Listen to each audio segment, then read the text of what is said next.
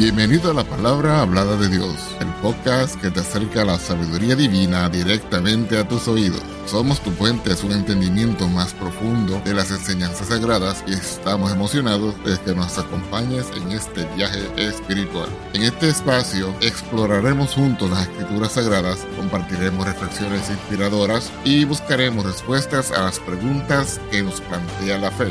Nuestra misión es brindarte una experiencia enriquecedora y edificante donde puedas encontrar consuelo, orientación y entendimiento a través de la palabra de Dios. Si deseas conocer más acerca de nuestro podcast o acceder a recursos adicionales, visita nuestro sitio web en www.lphdd.org. Además, estamos aquí para escucharte, así que no dudes en ponerte en contacto con nosotros a través de nuestro correo electrónico, la palabra hablada de Dios gmail.com o escribiéndonos a nuestra dirección postal, la palabra hablada de Dios, apartado postal 2017 PMB 345 Las Piedras, Puerto Rico 00771. Estamos comprometidos en ser un faro de luz espiritual en tu vida, así que únete a nosotros en cada episodio mientras exploramos juntos las profundidades de la palabra de Dios. Vamos ahora al tema de esta ocasión. En las memorias de la historia eclesiástica, entre los pliegues del Apocalipsis, emerge un relato de una comunidad de fe que desafió las sombras de la persecución y la pobreza con una valentía inquebrantable. La carta a la iglesia de Esmirna, una joya incrustada en el libro de Apocalipsis, revela un testimonio épico de resistencia y fidelidad en medio de la adversidad. En el escenario de Esmirna, una ciudad impregnada de opulencia, pero corroída por la hostilidad, Jesucristo dirige palabras específicas a una iglesia marcada por la tribulación y la pobreza.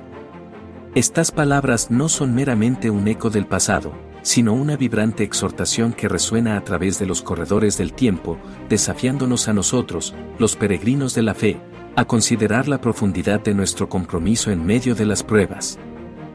Hoy, nos adentraremos en el crisol de Esmirna, explorando sus secretos espirituales, sus desafíos ardientes y las lecciones imperecederas que destilan. La iglesia de Esmirna no solo es un capítulo antiguo, es un eco eterno que resuena con la invitación divina a la fidelidad, la perseverancia y la esperanza en medio de la noche más oscura. ¿Estamos dispuestos a abrir las páginas de este relato intrépido y permitir que la luz de la verdad ilumine nuestras vidas? Acompáñenos en este viaje hacia el corazón de Esmirna, donde la fe resplandece con mayor intensidad en la penumbra de la aflicción. Vamos a dar lectura en el nombre del Señor Jesucristo en Apocalipsis capítulo 2, versos 8 al 11.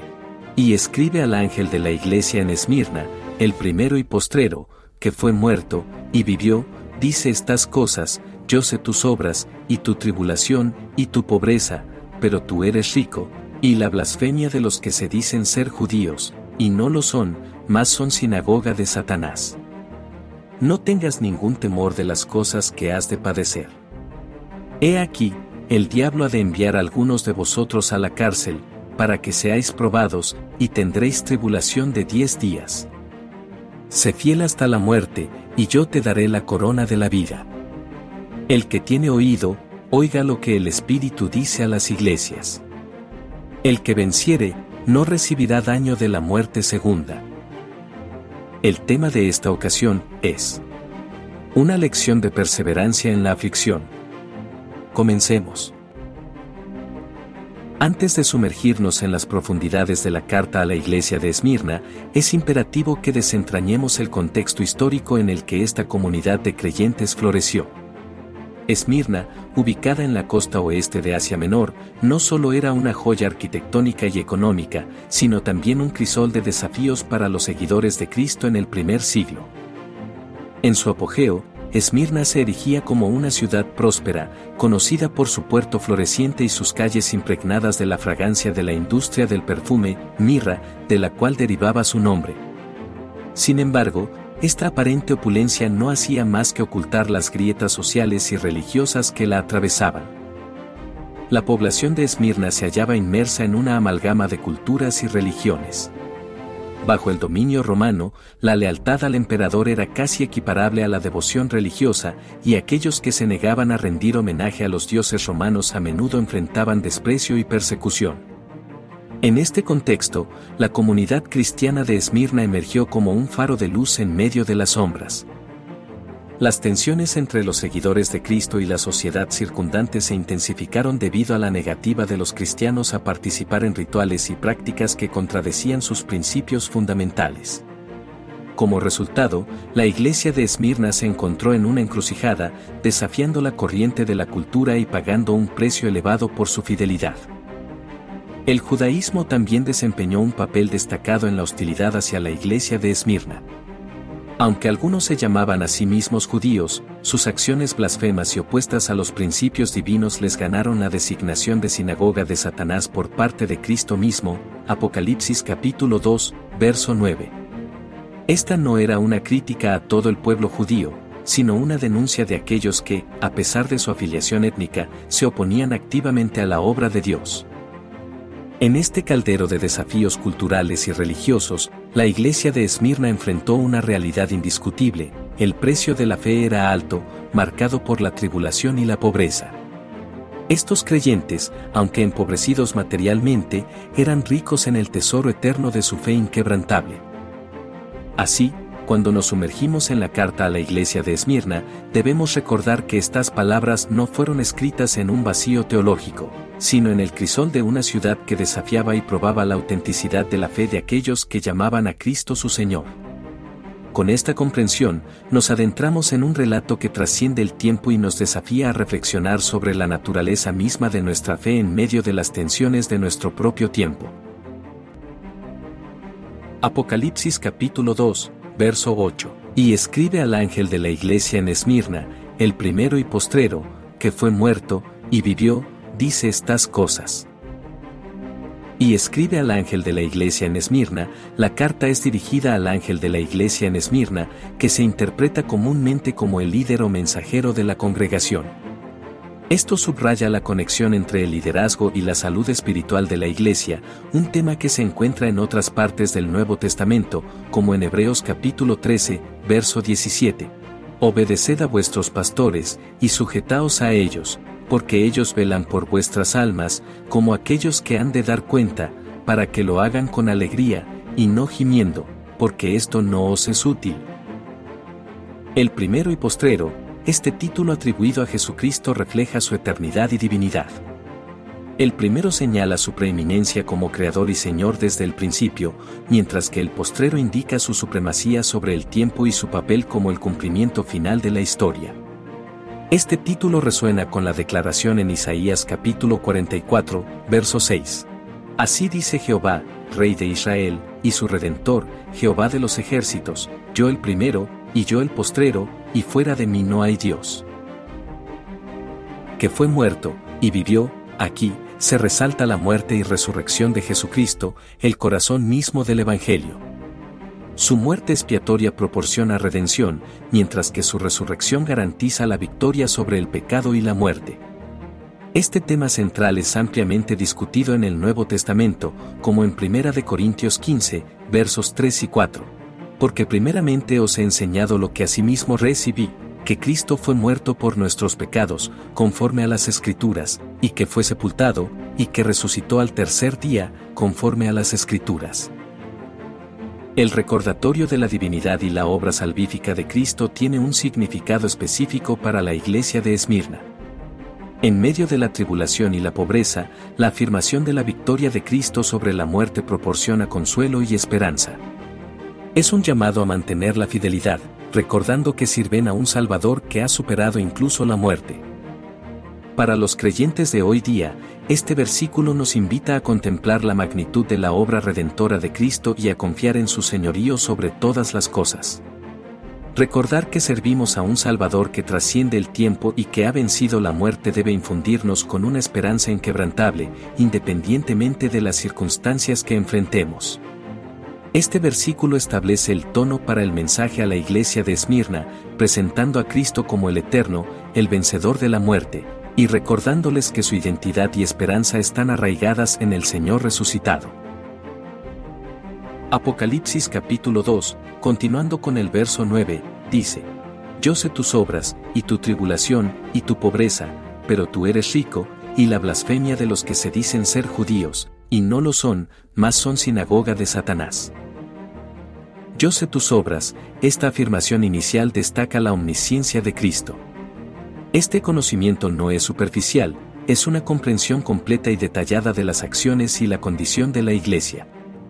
Esto refleja el entendimiento profundo y personal que Jesucristo tiene de cada congregación y de cada creyente, como se enfatiza en Juan capítulo 2, versos 24 y 25, dice así la palabra, mas el mismo Jesús no se confiaba a sí mismo de ellos, porque él conocía a todos, y no tenía necesidad que alguien le diese testimonio del hombre, porque él sabía lo que había en el hombre, y tu tribulación, y tu pobreza, la iglesia de Esmirna es reconocida por su tribulación y pobreza. Este no es un diagnóstico superficial de circunstancias externas, sino un reconocimiento profundo de las dificultades que enfrentan. Jesucristo no pasa por alto su sufrimiento, recordándoles que Él está al tanto de cada lágrima derramada y cada desafío enfrentado. La paradoja en la parte del verso que dice, y tu pobreza, pero tú eres rico, es significativa. Aunque la iglesia enfrenta limitaciones materiales, su riqueza espiritual es innegable. Este tema resuena en las palabras de Jesús en Mateo capítulo 6, versos 19 al 21. No os hagáis tesoros en la tierra, donde la polilla y el orín corrompe, y donde ladrones minan y hurtan, más haceos tesoros en el cielo, donde ni polilla ni orín corrompe, y donde ladrones no minan ni hurtan, porque donde estuviere vuestro tesoro, allí estará vuestro corazón. Y la blasfemia de los que se dicen ser judíos, la iglesia de Esmirna enfrenta la blasfemia por parte de aquellos que pretenden ser judíos, pero no siguen los verdaderos principios del judaísmo. Jesucristo denuncia esta contradicción y declara que, en realidad, son sinagoga de Satanás. Este lenguaje es fuerte y resuena con las palabras de Jesús en Juan capítulo 8, verso 44, donde habla de los adversarios espirituales. Vosotros de vuestro padre el diablo sois, y los deseos de vuestro padre queréis cumplir. Él, homicida ha sido desde el principio, y no permaneció en la verdad, porque no hay verdad en él. Cuando habla mentira, de suyo habla, porque es mentiroso, y padre de mentira. Este versículo 9 del capítulo 2 de Apocalipsis proporciona un retrato detallado de la situación de la iglesia de Esmirna, pero también ofrece una perspectiva divina sobre su verdadera realidad espiritual. La tribulación y la pobreza no definen su identidad, es su riqueza espiritual y su resistencia en medio de la adversidad lo que los distingue. Para los creyentes contemporáneos, este pasaje plantea la pregunta de si nuestra percepción de riqueza y pobreza está alineada con la perspectiva de Cristo. ¿Valoramos más las riquezas materiales o reconocemos la verdadera riqueza en nuestra relación con Dios? En el verso 9 de Apocalipsis capítulo 2 revela una evaluación profunda y precisa de la iglesia de Esmirna, destacando la comprensión completa de Cristo, la paradoja de la riqueza espiritual en medio de la pobreza material, y la confrontación con aquellos que blasfeman en nombre de la fe. Este versículo invita a la reflexión sobre nuestras propias percepciones de riqueza y tribulación en nuestra vida espiritual. Continuando con el verso 10, dice así la palabra de Dios. No tengas ningún temor de las cosas que has de padecer. He aquí, el diablo ha de enviar a algunos de vosotros a la cárcel, para que seáis probados, y tendréis tribulación de diez días. Sé fiel hasta la muerte, y yo te daré la corona de la vida. No tengas ningún temor de las cosas que has de padecer, es una exhortación clara a la valentía y la confianza en medio de las adversidades. Este tema de no temer es recurrente en la escritura, con una aparición de 365 veces en la Biblia, como, por ejemplo, en Isaías capítulo 41, verso 10 que dice, No temas, que yo soy contigo, no desmayes, que yo soy tu Dios que te esfuerzo, siempre te ayudaré, siempre te sustentaré con la diestra de mi justicia. El diablo ha de enviar a algunos de vosotros a la cárcel, aquí Jesucristo revela la fuente de la prueba, el diablo. Esta referencia resalta la realidad de la oposición espiritual y la existencia de fuerzas adversas en la vida del creyente. Efesios capítulo 6, verso 12, dice así la palabra del Señor. Porque no tenemos lucha contra sangre y carne, sino contra principados, contra potestades, contra señores del mundo, gobernadores de estas tinieblas, contra malicias espirituales en los aires. Para que seáis probados, y tendréis tribulación de diez días, la prueba no es arbitraria, tiene un propósito redentor. La idea de ser probados refleja la purificación y la confirmación de la fe. El periodo de 10 días puede simbolizar un tiempo determinado de prueba, pero también puede evocar el lenguaje simbólico que se encuentra en otras partes de la escritura, ya que el número 10 es un número de consumación. Sé fiel hasta la muerte, en medio de la prueba, la fidelidad es la respuesta requerida. Esta llamada a la fidelidad hasta la muerte resuena con la enseñanza de Jesús en Mateo capítulo 24, verso 13, donde el Señor Jesús nos dice, mas el que perseverare hasta el fin, éste será salvo. Yo te daré la corona de la vida, esta promesa final es una corona, un símbolo de victoria y recompensa. La corona de la vida sugiere no solo la vida eterna sino también la victoria sobre la muerte y el reinado junto a Cristo en el reino milenial. Esta imagen es coherente con otras referencias a la corona en el Nuevo Testamento, como en 1 Corintios capítulo 9, verso 25 y todo aquel que lucha, de todo se abstiene, y ellos, a la verdad, para recibir una corona corruptible, más nosotros, incorruptible. Para los creyentes contemporáneos, este pasaje ofrece consuelo y desafío. La promesa de la corona de la vida nos impulsa a perseverar en medio de las pruebas, recordando que nuestra fidelidad a Dios trae consigo recompensas eternas.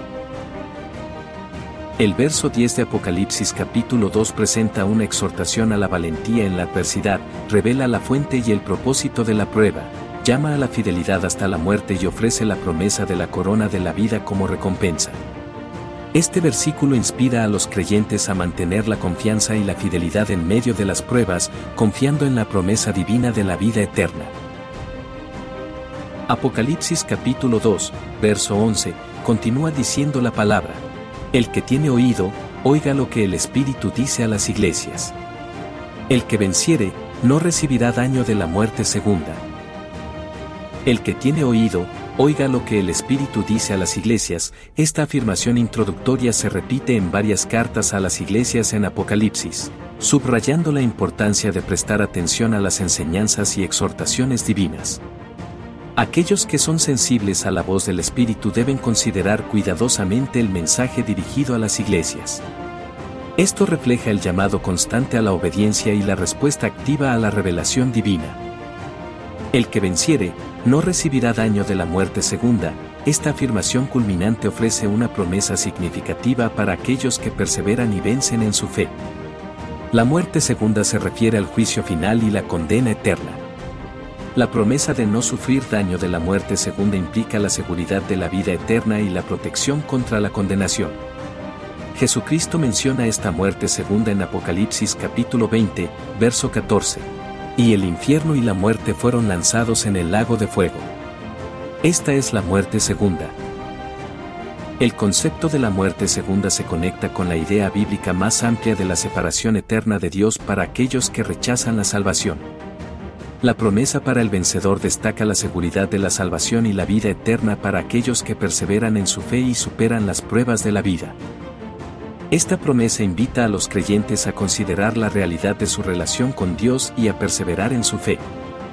Es un recordatorio de que, a pesar de las dificultades presentes, la esperanza eterna está asegurada para aquellos que permanecen fieles hasta el final. La repetición de la llamada a oír lo que el Espíritu dice a las iglesias destaca la universalidad y la relevancia continua del mensaje. Este llamado no es solo para la iglesia de Esmirna, sino para todas las iglesias a lo largo de la historia, incluyendo la iglesia actual.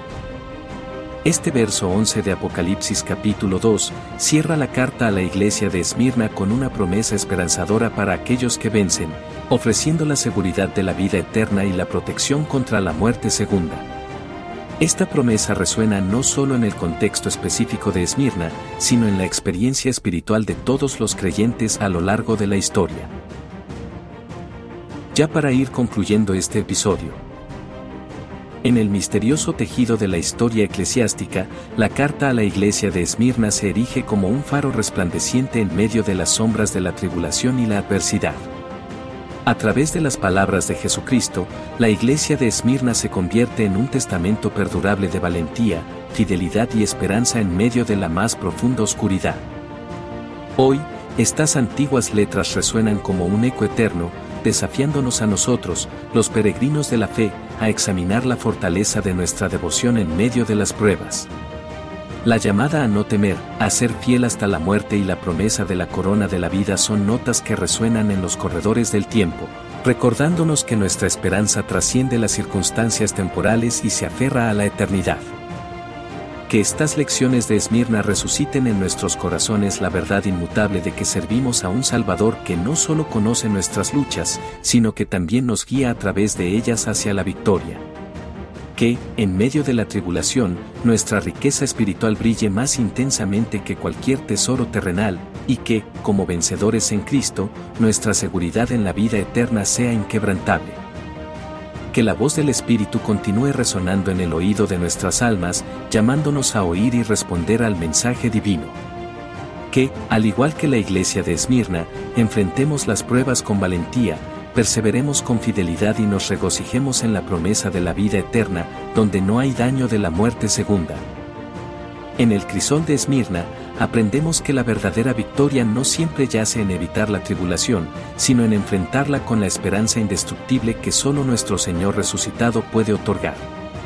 Que estas lecciones no sean meras palabras, sino un fuego que encienda nuestras almas para vivir una fe inquebrantable en un mundo que anhela la luz eterna que la iglesia de Esmirna resuene en nuestra propia jornada espiritual, inspirándonos a vivir con audacia, fidelidad y la mirada puesta en la corona de la vida que aguarda a aquellos que vencen en el nombre de Jesucristo.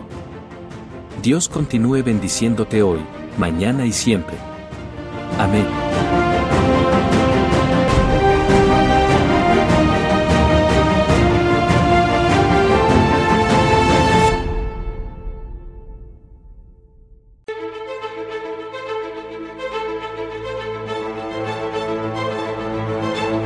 Gracias por acompañarnos en otro inspirador episodio. Esperamos que esta experiencia haya enriquecido tu espíritu y alma y que te haya acercado aún más a la sabiduría divina. Si te ha gustado lo que has escuchado, te invitamos a suscribirte a nuestro podcast y a compartirlo con amigos y familiares que también buscan el crecimiento espiritual. Tu apoyo nos ayuda a llegar a más personas y a seguir compartiendo la palabra de Dios. Recuerda que puedes acceder a más recursos y mantener contacto con nosotros a través de nuestro sitio web en www.lphdd.org. Además, estamos siempre disponibles para escucharte y responder a tus preguntas a través de nuestro correo electrónico, la palabra hablada de Dios, gmail.com o escribiéndonos a nuestra dirección postal, la palabra hablada de Dios, P.O. Box 2017 PMB 345 Las Piedras, Puerto Rico 00771. Nos despedimos con gratitud por tu sintonía y te esperamos en el próximo episodio. Que la paz, la justicia, el amor y las bendiciones de nuestro Dios te acompañen en cada paso de tu camino. Hasta la próxima en la palabra hablada de Dios. Dios te bendiga. Amén.